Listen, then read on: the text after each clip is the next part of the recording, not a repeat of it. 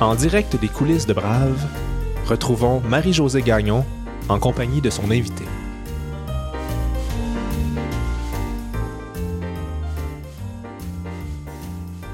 Nous sommes le 15 avril 2021 et je reçois Chris Bergeron, vice-présidente chez Cossette et autrice. Elle vient de publier son tout premier roman, intitulé Valide, qui relate en grande partie son parcours de trans. Comme vous voyez, Chris a non seulement eu le courage d'assumer au grand jour son genre, mais elle a aussi décidé d'en parler publiquement. Elle le fait avec beaucoup de patience et de pédagogie, comme si elle nous prenait la main. Venez avec moi découvrir son histoire.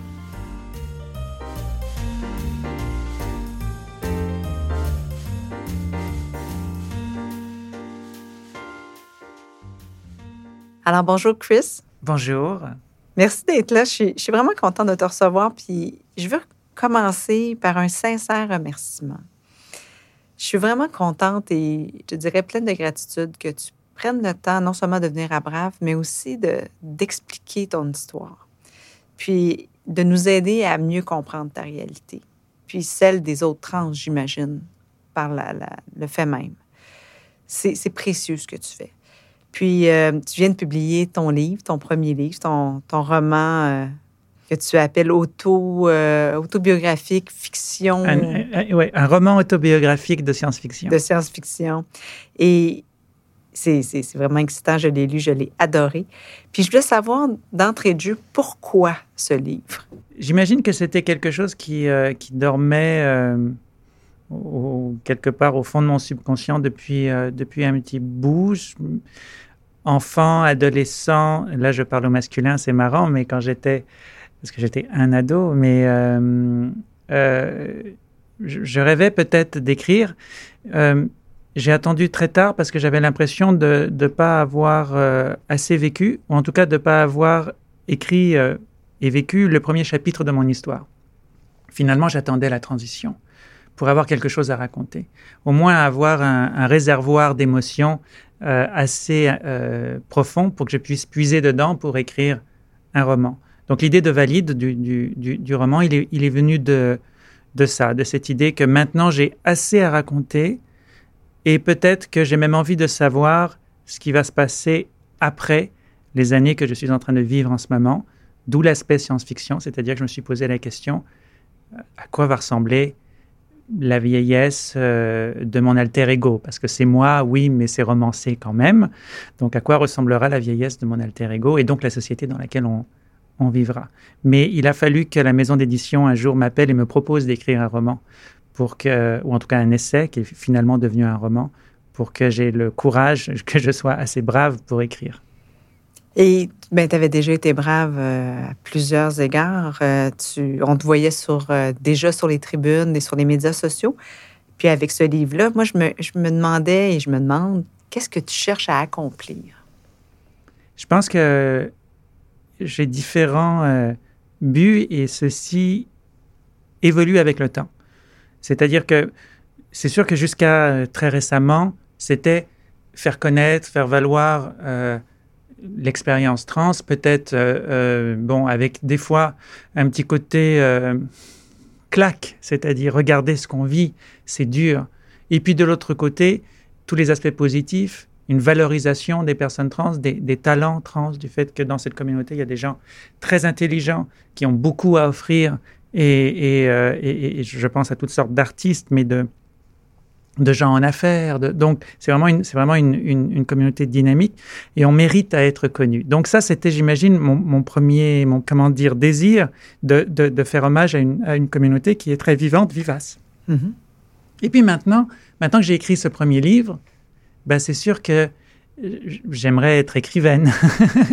Donc, euh, je dis pas, évidemment, c'est dur au Québec de vivre de ça, c'est pas ça le truc, mais j'aimerais en écrire d'autres. J'aimerais qu'un jour, euh, dans 15 ans, 20 ans, on se dise, on ne dit pas Chris Bergeron, la publicitaire ou l'ex-rédactrice en chef du Voir, mais plutôt Chris Bergeron, l'autrice tout court.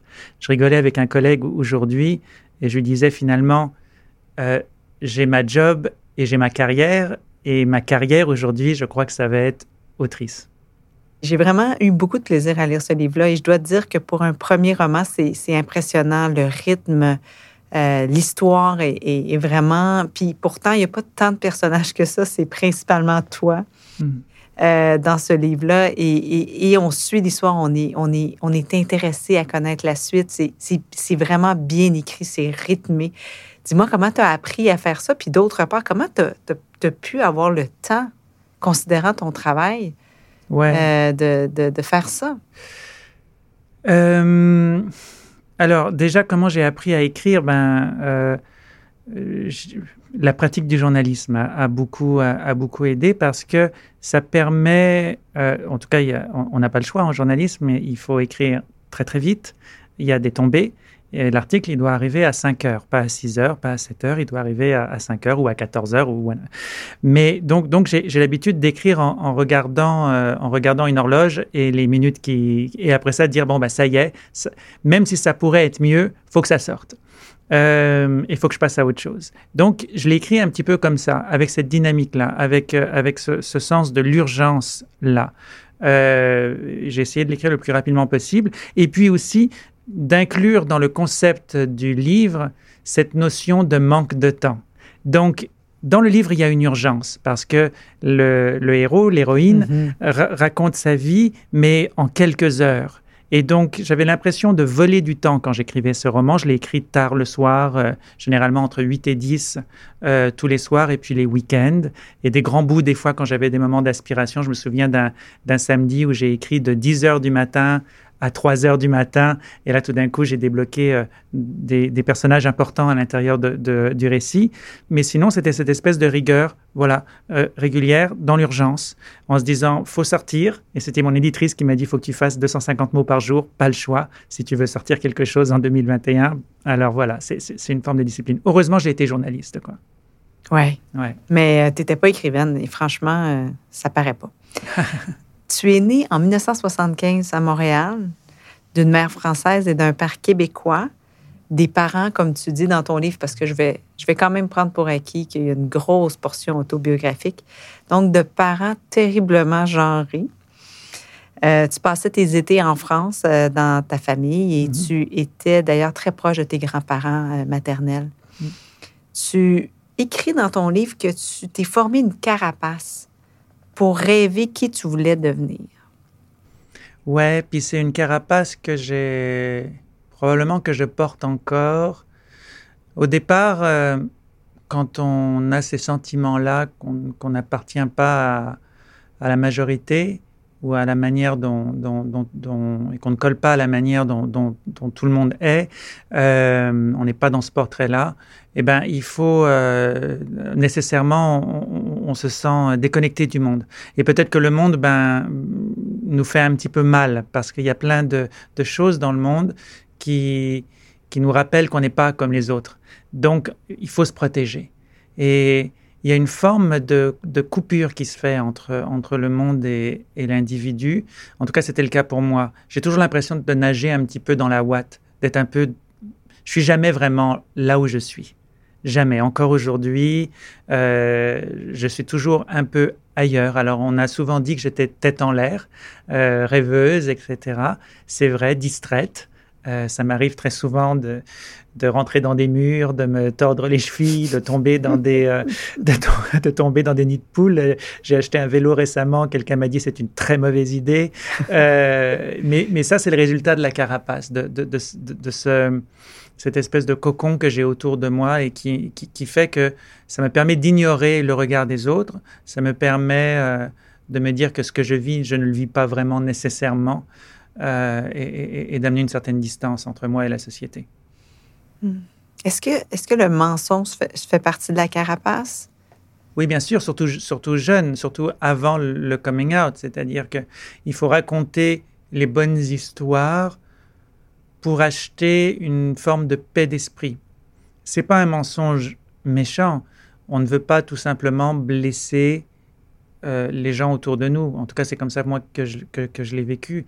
Donc, euh, quand je disais, à, quand j'agissais comme, un garçon normal auprès de mes parents, c'était pas pour me cacher d'eux, c'était pour les protéger euh, de ma différence pour pas qu'ils se fassent de soucis par rapport à euh, ce que j'allais probablement vivre plus tard. Donc c'était pour les protéger. Dis-moi, comme, comme enfant, est-ce que tu te rappelles quels étaient tes moments de paix? C'est des moments de... C'est ou des moments de solitude ou des moments d'amitié très intenses, généralement en très très petits groupes. C'est-à-dire, euh, donc, ou moi avec mes Legos euh, euh, dans le salon de, de, de ma grand-mère, avec ma grand-mère qui regarde la télé, et puis moi qui suis dans une sorte de monde imaginaire. ça, c'est probablement mes, je dirais, mes moments les plus heureux. D'ailleurs, j'ai, même à 45 ans, je continue à jouer au Lego. mon bureau, malheureusement, je, ne vois plus mon bureau depuis 400 jours maintenant, mais sur mon bureau, c'est rempli de Lego de la guerre des étoiles. J'ai plus de place pour mes Lego que pour mon espace de travail. Euh, et donc, euh, mais c'est, lié, hein, évidemment. Euh, et puis, des, moments aussi que j'avais avec mes amis euh, ou en vacances ou mes meilleurs amis à l'école, mais on était un, tout petit groupe de, de, quelques amis un peu mélancoliques, un peu artistiques, et on rêvait ensemble, je dirais. Euh, et, et, donc là, ça allait des, des, des, des petits artistes.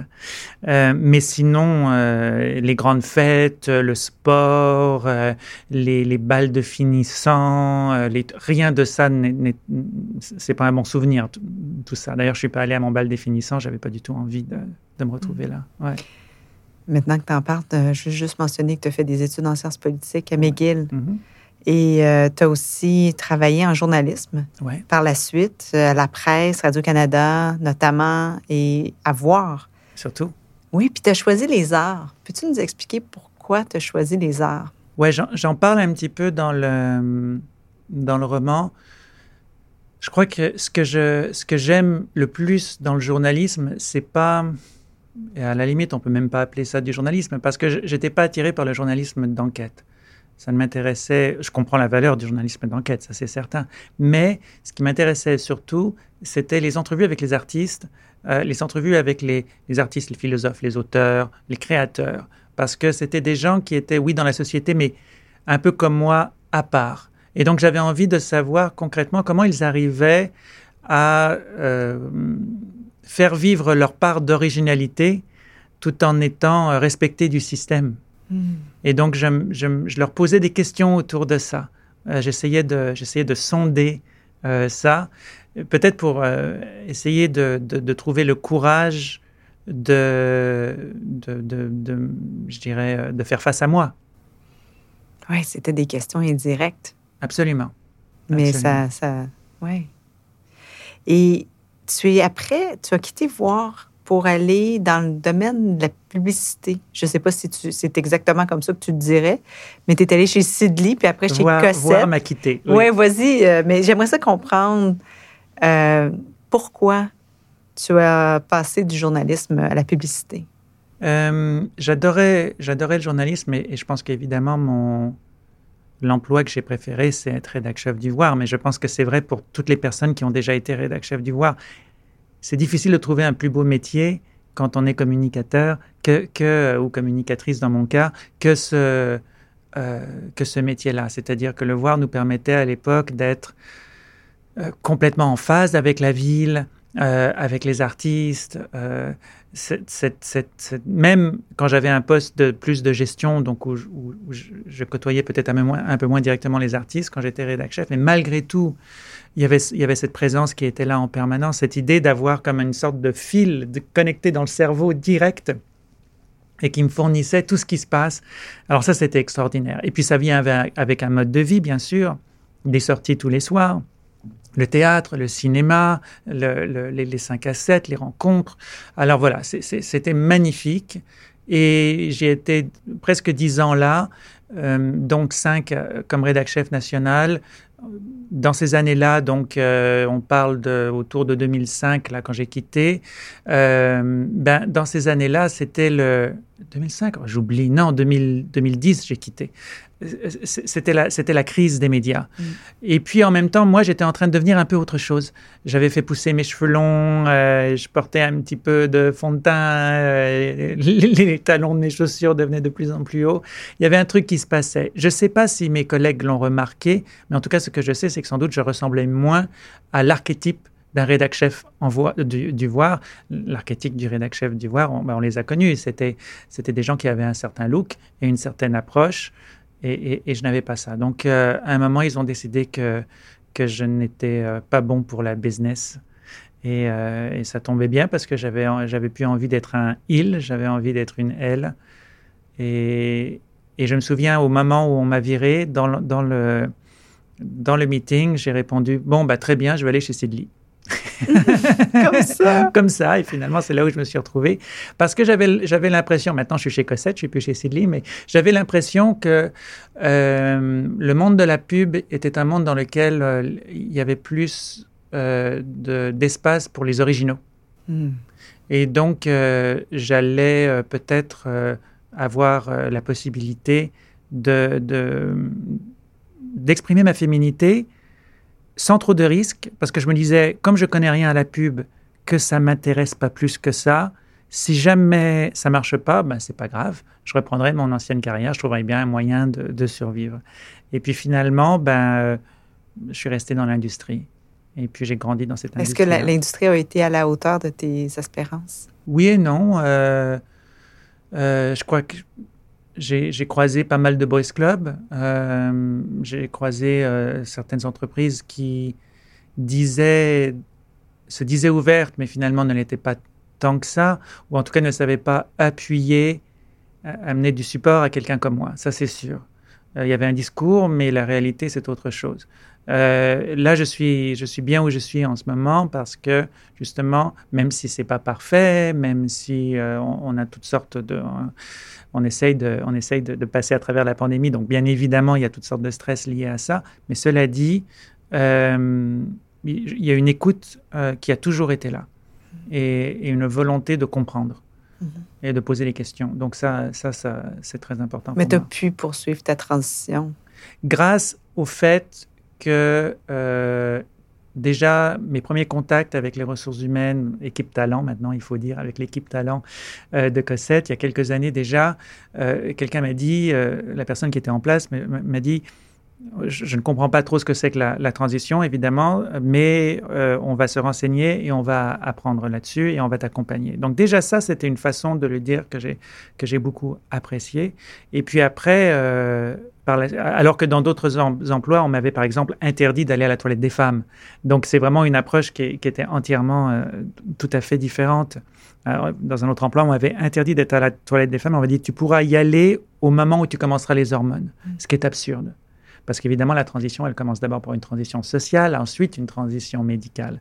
Donc, euh, quelqu'un ne s'était pas renseigné sur la question avant de, avant de, me, avant de me parler. Mais euh, dès le début, j'ai eu ça. Et puis, évidemment, il y a eu cet, cet, cet, euh, cet épisode que je, que je raconte dans le livre, même s'il est romancé, il y a des épisodes de ma vie qui se retrouvent dans le livre. Et dans le livre, c'est, enfin, dans la réalité, c'est, Mélanie Donne, la présidente de Cossette, qui un jour, alors qu'on attendait pour aller pitcher un client qui était un, un ancien client avec, avec lequel j'avais déjà travaillé, En tant, qu- qu'homme. Mhm. homme androgyne, Ouais. homme, mais homme quand même, euh, elle a dit, ben, je vais te présenter comme une femme parce que c'est ça que c'est ça que je vois, c'est ça que tu es. Et moi, ça a fait comme un petit déclic. Et des moments comme ça. Ouais, des moments comme ça, importants. Assumer son identité de genre n'a pas besoin d'être drastique ou chirurgical. Ça peut être graduel et devrait toujours se faire en respectant ses propres limites. Comme en témoigne l'histoire de Chris?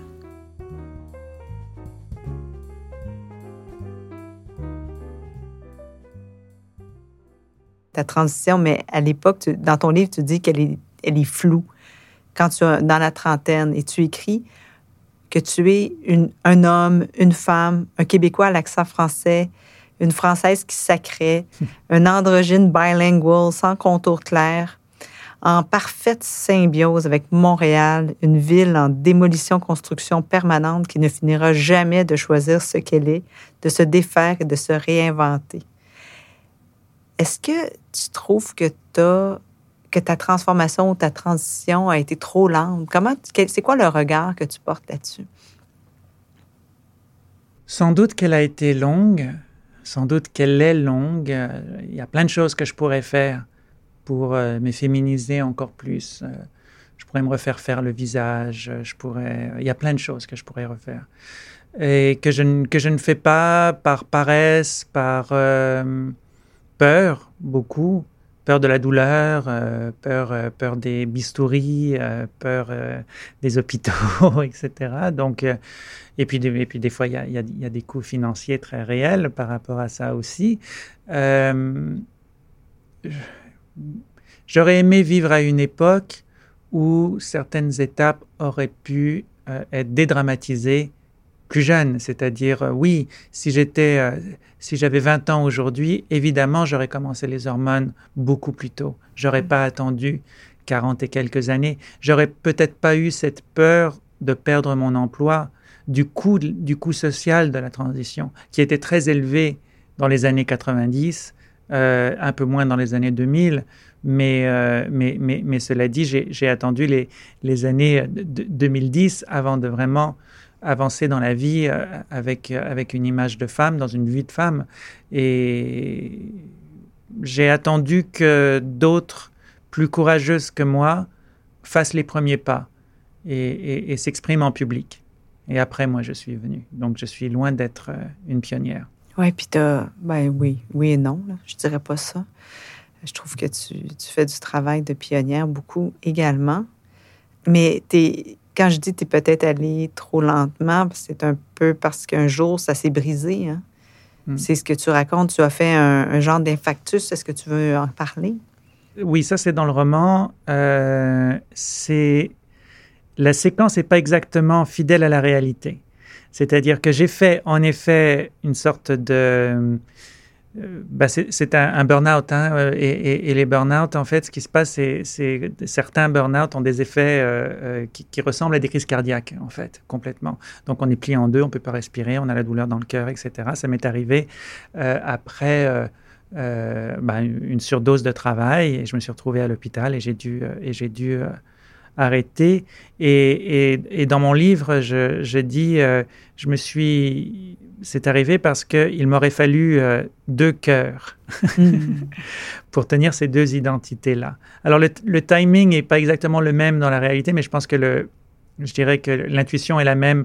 Oui, euh, euh, porter deux identités tellement longtemps, ça a un effet. Et, je suis en train de, de me rendre compte qu'il y a peut-être des traumatismes dans ma vie. Avant, je ne me laissais pas le droit de dire ça des, traumatismes tout simplement de, se cacher de ses collègues, des traumatismes de se cacher ou d'avoir honte quand on marche dans la rue, des, toutes sortes on parle de micro-agressions, mais, on ne parle pas beaucoup de micro-traumatismes.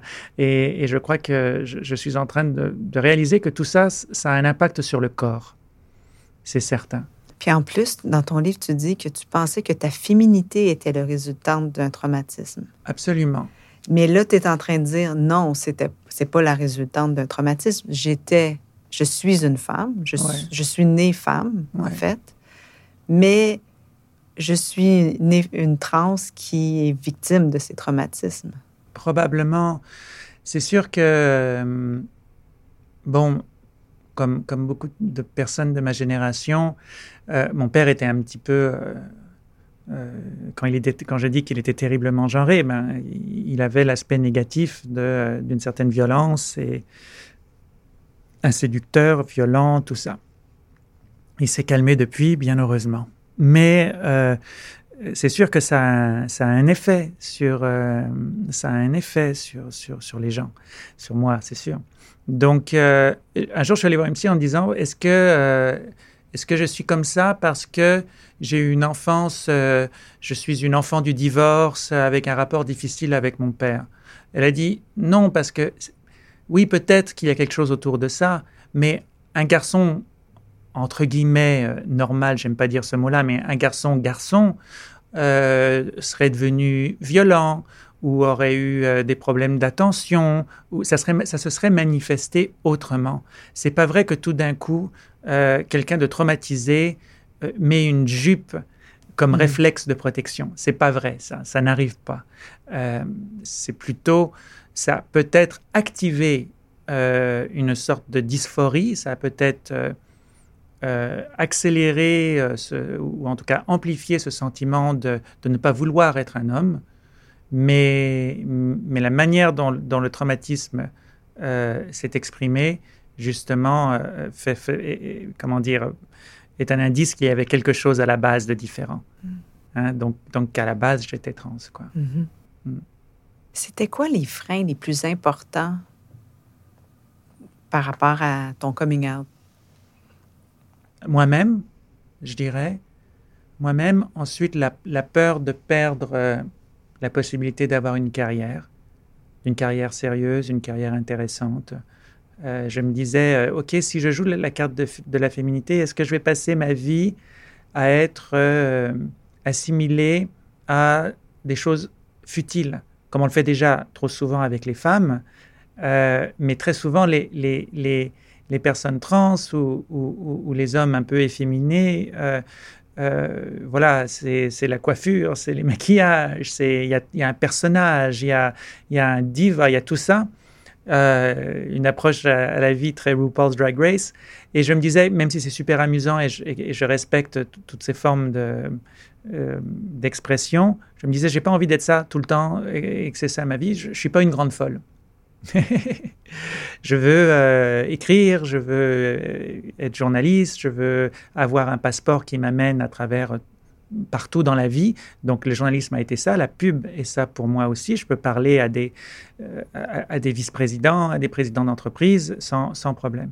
Et donc ce qui m'a ralenti, c'est moi, c'est la peur de perdre ça. Mais en même temps, c'était la société qui m'a envoyé le message à travers les médias que les personnes trans sont des gens pauvres, euh, que des gens qu'on bat dans la rue, euh, euh, des gens qui travaillent, euh, qui sont des, travailleuses du sexe très souvent, euh, la drogue, le machin. Et, et- toutes les images qu'on voyait, ne serait-ce que dans la culture, racontaient toujours des histoires tristes autour des trans. On ne voyait jamais d'histoires heureuses trans. On n'en voit pas encore beaucoup d'ailleurs maintenant. Euh, et surtout dans les médias, on, on avait très très peu de success story autour de ça. Donc tout ça, ça ça m'a ça m'a ralenti. Et puis la peur de perdre les amis, la peur de, de- une sorte une forme de peur du ridicule, quoi. La peur de perdre l'amour de tes parents? La peur de, de perdre l'amour de mes parents, non, parce que je, je sais qu'ils qu'ils- quoi qu'il arrive, ils vont m'aimer, mais la peur de, de les décevoir et de les attrister. Hmm. Ouais. La peur de leur, la peur qu'ils se fassent du souci pour moi. Ouais. Et qu'est-ce que, finalement, c'est quoi le résultat de ta transition? Qu'est-ce que tu as gagné puis qu'est-ce que tu as perdu? Ben, ce que j'ai gagné, c'est, euh, je dirais, une forme de cohérence euh, entre le corps et l'esprit. C'est déjà beaucoup. Euh, est-ce que j'ai gardé, est-ce que c'est une sorte de bonheur extraordinaire ou, ou- une plus grande facilité à voyager dans la vie? Probablement pas, parce que la vie était plus simple quand je pouvais mettre le costume de l'homme et, me balader dans la, dans la rue comme euh, l'espèce dominante et, donc euh, ne pas avoir peur et, ou en tout cas ne pas faire attention, ne pas regarder, euh, ne, pas se voir à travers le regard des autres et tout. Donc c'est sûr que la vie d'un homme, ben, tout ce que tu as à faire, c'est te lever le matin, travailler très fort et, et la vie est belle.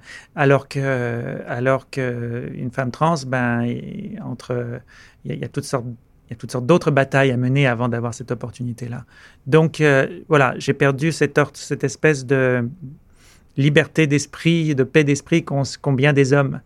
Euh, et cette certitude que, la vie est faite pour eux et que le monde est fait pour eux et que voyager c'est facile et euh, euh, eh ben moi j'ai jamais vécu de je trouve pas que les gens sont racistes ou je trouve pas que les gens sont sexistes. J'ai jamais vécu ça. Ben non t'as jamais vécu ça. That's the point. Euh, et maintenant je le vis et donc euh, je, me, je me rends compte à quel point le monde n'est pas celui que que je croyais. C'est un monde plus dur euh, moins, beaucoup moins sympathique, beaucoup moins ouvert qu'on le pense. Ouais. Tu dis dans ton livre que tu te fais agresser parfois, tu te fais suivre. Mhm. Est-ce que ça arrive encore aujourd'hui? Beaucoup, beaucoup moins. Ouais, beaucoup moins. C'est étonnant. Je ne sais pas pourquoi. Alors, alors peut-être que ma- maintenant, j'ai aussi euh, trouvé une dégaine, une façon de marcher qui, euh, envoie un gros message radio aux gens, laissez-moi tranquille. Est-ce que c'est aussi le fait que je fais 1m80 euh, et 1m85 en talons? Donc, il y a un petit... Mais je pense que la société a quand même un peu évolué. Donc là, ce que j'entends de- des fois, si je, si je croise un groupe de garçons un peu, voilà, c'est... Ah, c'est un gars. Bon, mais c'est pas euh, on va lui péter la gueule. Mm. Ce qui était le cas peut-être il y a dix ans. Mhm. Euh, bon, il le faisait pas plus, mais il le disait. Euh, et, et oui, il y a eu des moments quand même un petit peu, des moments chauds. Ouais, oui, il faut faire attention, c'est sûr. Si tu regardes ton parcours, tu- est-ce que tu es capable de me dire c'est, c'est quand le moment ou un ou deux moments où tu as été le plus courageuse dans, dans cette, dans cette transition-là? Euh, c'est difficile, mais c'est sûr que il y a des moments qui sont des moments euh, symboliques. Euh, arriver au travail en robe pour la première fois. Donc là, il y, a, une petite... il y a quelque chose qui se passe dans l'estomac, ça c'est sûr. hein. Il y, a, y a des papillons, le regard des autres, la peur et tout ça. Donc ça, c'est un moment qui demande un certain, un certain courage. Un autre moment aussi, peut-être c'est la première fois qu'on qu'on prend une pilule d'estrogène. Et là, c'est vraiment comme dans, dans le film The Matrix. Tu prends cette pilule et là, tout d'un coup, tu deviens quelqu'un d'autre. D'ailleurs, c'est pas pour rien que ce film a été fait. euh, je veux dire, tout ce film parle de l'expérience trans, puisque c'est des, des- des femmes trans qui l'ont fait. Euh, donc, euh, donc, donc, ouais, il y a ce- ces moments-là charnières, mais ensuite, euh, c'est tous les jours, parce que chaque fois que je sors dans la rue, c'est un coming out. Hmm. Euh, donc ça, ça n'arrête jamais. Chaque personne que je croise, je fais un coming out. C'est ça la différence entre une personne trans et une personne gay. Une personne gay, peut-être que tu ne le vois pas du premier coup. Une personne trans, tu le vois tout de suite. Est-ce que tu penses qu'à un moment donné, ça va être totalement assumé et que tu vas être complètement dans l'autre camp? Que les gens vont... vont ah, Pour m- toi, Même pas, Pour que, les, toi. que les gens vont même pas remarquer que, que, que je Mais je pense à toi surtout. que moi je me sentirais euh, complète- tellement femme et complètement femme par euh, dans le regard des autres ça va prendre longtemps parce qu'il faut que, il faut que, il faut que les autres euh, acceptent cette notion là et, et c'est pas toujours et, et on est loin de ça je crois je, je crois que les gens commencent à comprendre qu'il y a des personnes trans euh, mais ça m'arrive des fois qu'on m'appelle encore monsieur ouais. Tu as aussi dit que tu, as- tu, tu faisais ça en phase. Hein? Tu as eu Mhm. ta phase barbe et veston, tu as eu ta, ta période androgyne où tu as mélangé des vêtements féminins et masculins, puis tu dis que c'était pas toujours élégant. Puis tu as ta phase de plus en plus, tu as eu une phase de plus en plus féminine. Aujourd'hui, tu, tu te situes où, tu penses? J'ai eu une, phase hyper féminine il y a quelques années où j'étais vraiment euh, tout le temps en robe, tout le temps avec des talons euh, très très hauts. Je me maquillais beaucoup. Je me faisais faire des brushings toutes les semaines. J'avais les ongles faits, tout ça. Ça, c'était il y a quelques années où vraiment je, surjouais, j'envoyais le message. Aussi, mon corps n'avait pas encore tout à fait changé. Euh, les formes n'étaient pas exactement là. Donc, c'est sûr que je, surjouais. Aujourd'hui, je- j'ai peut-être un peu moins besoin de ça, ce qui fait que euh, je, re- je retourne vers une, féminité plus euh, discrète, on va dire. Euh, Aujourd'hui, je suis habillé, bon, c'est évidemment en femme, mais un pantalon noir, un petit jacket noir, c'est clairement des, vêtements féminins avec une certaine élégance, mais c'est pas, pas une féminité surjouée. Je commence à comprendre que oui, j'ai un corps euh, j'ai une certaine stature. Donc, je m'habille pour mon corps maintenant, pour ma stature. J'essaye pas de, de faire semblant d'être une midinette de, de 22 ans. Je le suis pas. Je suis une femme bâtie sur le frame d'un homme de 45 ans.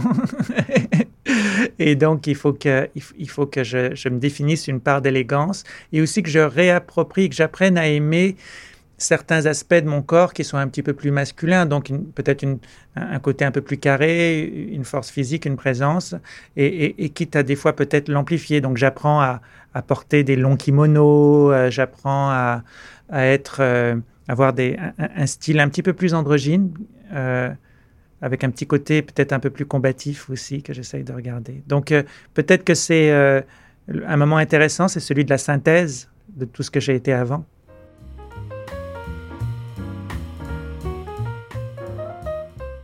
Cette phase de la synthèse dont elle parle vient à un moment où elle se rapproche de plus en plus d'elle-même et aussi au moment où elle écrit son roman. C'est comme si tout s'alignait de plus en plus pour elle.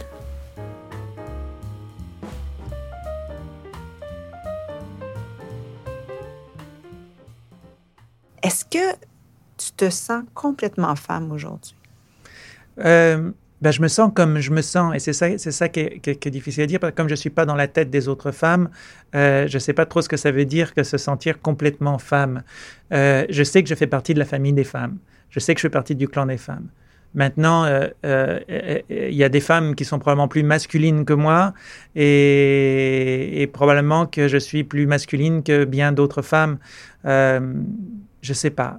Je, je fais partie de la famille des femmes. Est-ce qu'il manque quelque chose pour que tu te sentes encore plus femme? Oh ben, c'est sûr que si euh, l'apparence physique, ça c'est certain. Si, j'avais un corps, si j'étais plus féminine physiquement, si, si, si je n'éveillais pas le doute chez les gens, ça serait plus facile.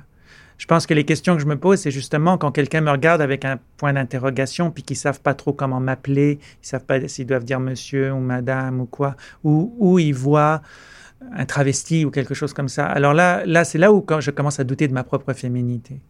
Mm. Euh, donc ça serait ça. C'est en effet, c'est lié, c'est très lié au, à l'effet miroir, mon, ce que je vois dans le regard des autres. Comment comment t'imagines? Parce que dans ton roman, hein, c'est c'est le passé, c'est, c'est, le, c'est le futur et le futur futur. Là. Hmm. Comment tu envisages le restant de ta vie? Mais ben, c'est dur à imaginer, en fait. Euh, c'est pour ça, d'ailleurs, que dans mon livre, c'est une dystopie. Donc, euh, ça se termine pas très bien pour à peu près tout le monde dans le livre. Pas juste moi, mais la société au, au grand complet. Il euh, n'y a pas de modèle Jamais j'ai vu une pub avec une personne trans à la retraite dans un, en train de golfer comme on en voit, euh, comme nous font toutes les compagnies d'assurance. Jamais j'ai vu une image d'une personne trans âgée, euh, heureuse. Euh, en tout cas, très, très rarement. Il faut les chercher, ces images-là, et, souvent, ça vient des personnes trans elles-mêmes. Donc, la société ne nous envoie pas de, de, messages par rapport à ça. Il n'y a pas aujourd'hui de maison de retraite pour les personnes trans. Or, je n'ai pas d'enfant, peut-être j'en aurai un jour, mais euh, très probablement que, que, donc, quand je serai vieille, je serai seule. Euh, j'irai où? Ben, Je ne sais pas. Parce qu'aujourd'hui, il n'y a pas de structure d'accueil nécessairement pour des, pour des gens comme ça. Est-ce que ça veut dire que je vais devoir me cacher? C'est ça la prémisse du livre. Dans, dans la prémisse du livre, euh, la personne redevient un homme pour pouvoir accéder à une sorte de maison de retraite et être abritée. Donc, euh, j'ai peur de tous ces scénarios-là. Alors, ce que j'espère, c'est qu'un jour avoir, j'espère avoir assez de succès pour travailler et ma tête et ma santé assez longtemps pour travailler jusqu'au bout, pour écrire jusqu'au bout, euh, pour être donc quelqu'un jusqu'au bout et ne pas avoir à me poser ces questions-là et de ne pas euh, disparaître. Quel avenir vois-tu pour ton roman? Oh ben là, euh, ça, ça dépend des lecteurs et des lectrices. Hein. en tout cas, ce que j'aime pour l'instant, euh, c'est les petites notes que je reçois de personnes qui l'ont lu. Il euh, y, a beaucoup de gens qui sont touchés par, euh, le livre. Évidemment, c'est un, livre québécois sur le marché québécois, donc on parle de quelques centaines ou de milliers de personnes qui, vont le lire. J'aimerais peut-être, j'aimerais bien qu'il fasse un petit peu plus, qu'il voyage au-delà de nos frontières. Euh, je, pense qu'il y a un aspect très français dans le livre, donc euh, j'aimerais bien, j'aimerais bien qu'il soit publié en On France. On dirait que c'est écrit par Frédéric Becbédère. Ben, c'est quelque part, ouais, ben, je, oui, ben, c'est ça, je dis que c'est un peu quelque part entre Beck et William Gibson. euh, c'est un peu, ou, ou, Beck et Philip K. Dick, le gars qui a écrit Blade Runner. Donc oui, il y a un peu de ça. Et, donc, oui, j'aimerais qu'il soit là-bas.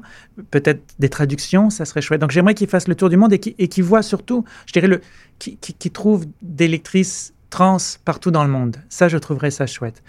Et puis, après ça, clairement, j'ai envie d'écrire la suite.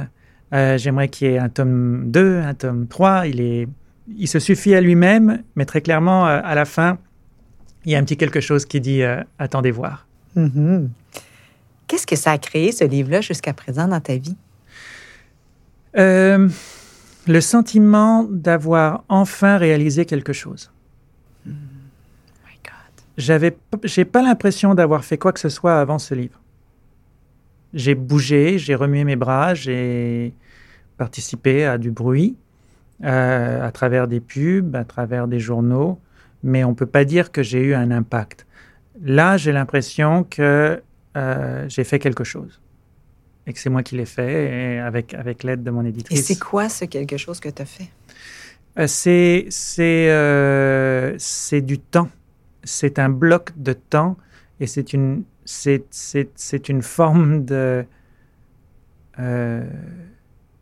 comment dire c'est une manière de vivre dans la tête des autres. J'ai très longtemps les autres m'ont imposé leur leur façon de penser et, et j'étais finalement et je le suis encore dans une sorte de peur de leur pensée face à moi. Et ben là, c'est l'inverse. C'est moi qui viens coloniser les autres cerveaux. C'est excellent. Je serais curieuse de comprendre la place, si elle, si elle existe, la place de la spiritualité ou de la religion dans ta vie, puis dans ton cheminement. Je suis pas très euh, religieuse dans le, dans le sens euh, classique du terme, c'est sûr, ne serait-ce que parce que l'Église euh, catholique n'est pas nécessairement super fan des personnes trans. c'est le moins qu'on puisse dire. on n'est pas le public cible. Euh, D'ailleurs, je, je donne une conférence très souvent et je ferme toujours la conférence avec une image d'une bonne sœur en porte-jartel et avec une phrase. Et je dis, on, on- je vous laisse avec, avec cette phrase d'un livre qu'on nous jette très très souvent à, à la figure. Euh, Pardonnez-leur parce qu'ils ne savent pas ce qu'ils font. Euh, et, je pense que ça, finalement, ça, vient illustrer assez bien ma, relation avec, euh, avec la religion. C'est-à-dire que je, suis persuadé qu'il y a énormément de sagesse dans certaines pages de- des livres sacrés. Et j'ai une forme de respect pour les gens comme un Barack Obama, par exemple, qui est clairement religieux et en même temps laïque et en même temps euh, de son époque. Et il tire de sa religion une force euh, qui, qui fait qu'il est passé d'une personne vivant évidemment tous les problèmes d'une minorité, il est passé à travers tout ça et d'aller jusqu'à la présidence. Et donc clairement, il y a, comme un, il y a quelque chose de puissant dans- dans la religion. Ça permet ça. Euh, J'aimerais avoir ce genre de, de foi euh, là, ou en tout cas de, de spiritualité. C'est sûr qu'il faut trouver. Enfin, je ne suis pas athée dans le sens que j'ai l'impression qu'il y a en effet euh, des univers et des puissances et des, des- des choses au-delà au-delà de nous. Euh, ne serait-ce que la théorie des multivers, des univers parallèles. Ne- au minimum ça. Mais il y a quelque chose d'autre, c'est sûr. Nous allons terminer avec le questionnaire brave. Oui. Que fais-tu chaque jour pour te donner du courage? Euh, je, colle- alors, je collectionne les, les figurines de la guerre des étoiles et j'aime bien euh, prendre dans ma main une des figurines qui, qui représente le courage que je devrais avoir ce jour-là. Des fois, c'est le courage de, de Luc qui doit, qui doit confronter l'autorité. Des fois, c'est le courage de la princesse euh, Léa qui, qui, qui doit faire des sacrifices. Des fois, c'est le courage du tueur à gages, etc. etc. Donc, c'est vraiment un réflexe enfantin, mais euh, oui, j'ai des figurines de la guerre des sur mon bureau et, je, les, je les tripote comme des, comme des, euh, je sais pas, des espèces de gris-gris. Ouais. C'est quoi être brave pour toi? C'est avoir le courage d'être d'être soi en toutes circonstances. Et qu'est-ce que tu te dis pour t'encourager? Alors, il y y a une anecdote que je trouve vraiment chouette. Euh, quand je suis rentré au voir, euh, la, la première, la première journée, le, le, le magazine partait à l'impression. Je suis rentré lundi, le, le, le, le journal devait être bouclé le mardi.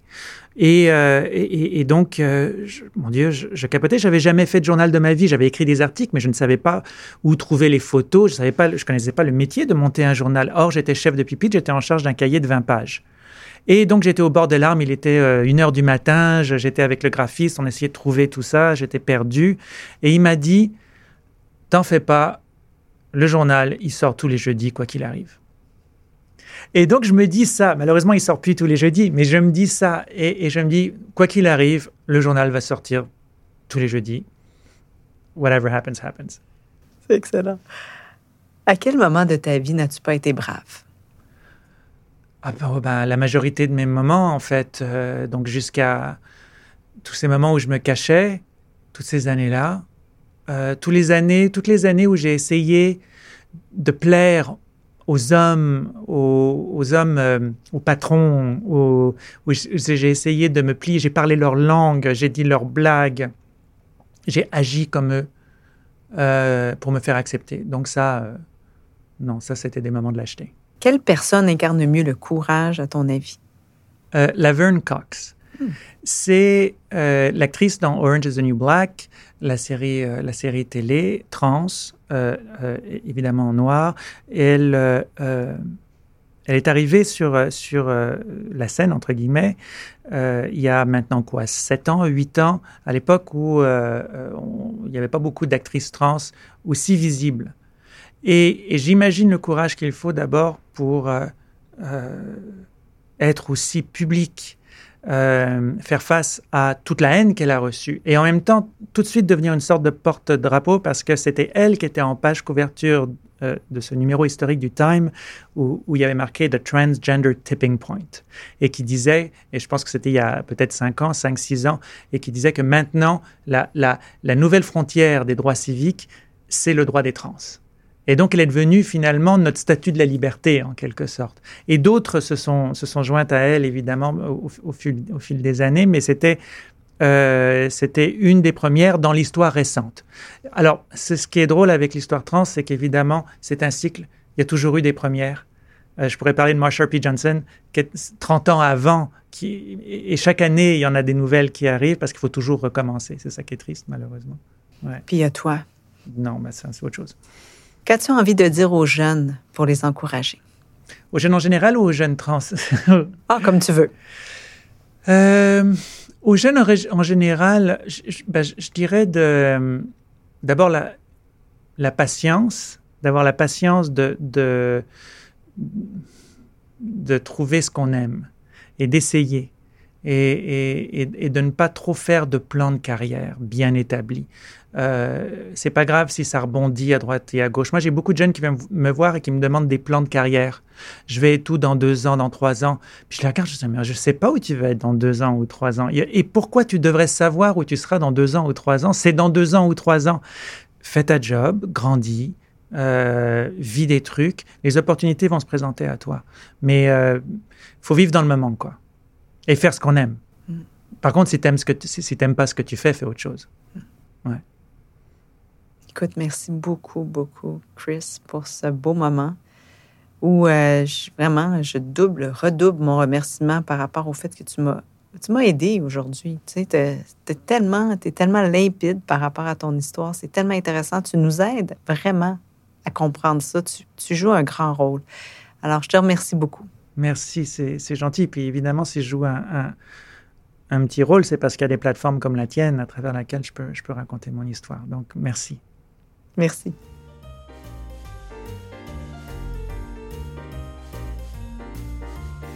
Beaucoup d'histoires de courage se vivent dans l'intimité. Chris, comme les autres trans, n'a pas eu le choix de vivre la sienne sous le regard des autres.